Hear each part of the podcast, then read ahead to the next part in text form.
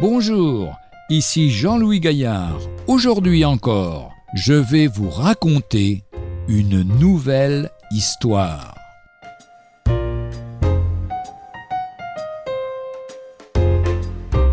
L'enfant et la Bible. Dès ton enfance, tu connais les saintes lettres qui peuvent te rendre sage à salut par la foi en Jésus-Christ. Deuxième épître de Paul à Timothée, chapitre 3, verset 15. Donnez de bonne heure la Bible à vos enfants, sans prêter l'oreille à ceux qui prétendent que l'Écriture ne les concerne pas ou, en tout cas, dépasse leur entendement. C'est totalement inexact, et le texte cité en exergue en est la preuve.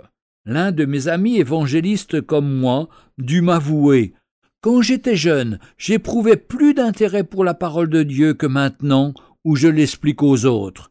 J'avais l'impression de mieux la comprendre et de recevoir plus aisément son message. Elle me parlait beaucoup et me paraissait tellement plus vivante et précieuse pour moi. Lors de mon activité dans le cadre de la Ligue pour la lecture de la Bible, le plus beau courrier et le plus touchant que nous recevions, relatif à la lecture de la Bible, provenait des plus jeunes. Quoi qu'il en soit, et, en règle générale, les enfants qui fréquentent les saintes lettres sont gardés plus que les autres. Ils s'attachent plus tôt et plus profondément à leur Seigneur et s'avèrent être aussi les meilleurs élèves au culte des enfants.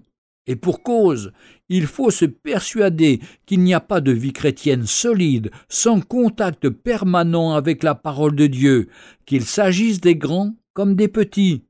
Si vous aimez les vôtres et désirez les voir suivre de bonne heure le chemin de Dieu, confiez-leur la Bible, imitez l'aïeul ou la mère de Timothée dans 2 Timothée chapitre 1 verset 5 et chapitre 3 verset 15, et vous ne le regretterez pas.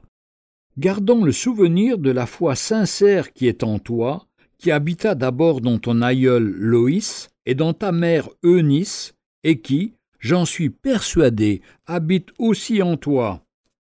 Toi demeure dans les choses que tu as apprises et reconnues certaines, sachant de qui tu les as apprises. Dès ton enfance, tu connais les saintes lettres qui peuvent te rendre sage à salut par la foi en Jésus-Christ. Retrouvez un jour une histoire sur www.365histoire.com.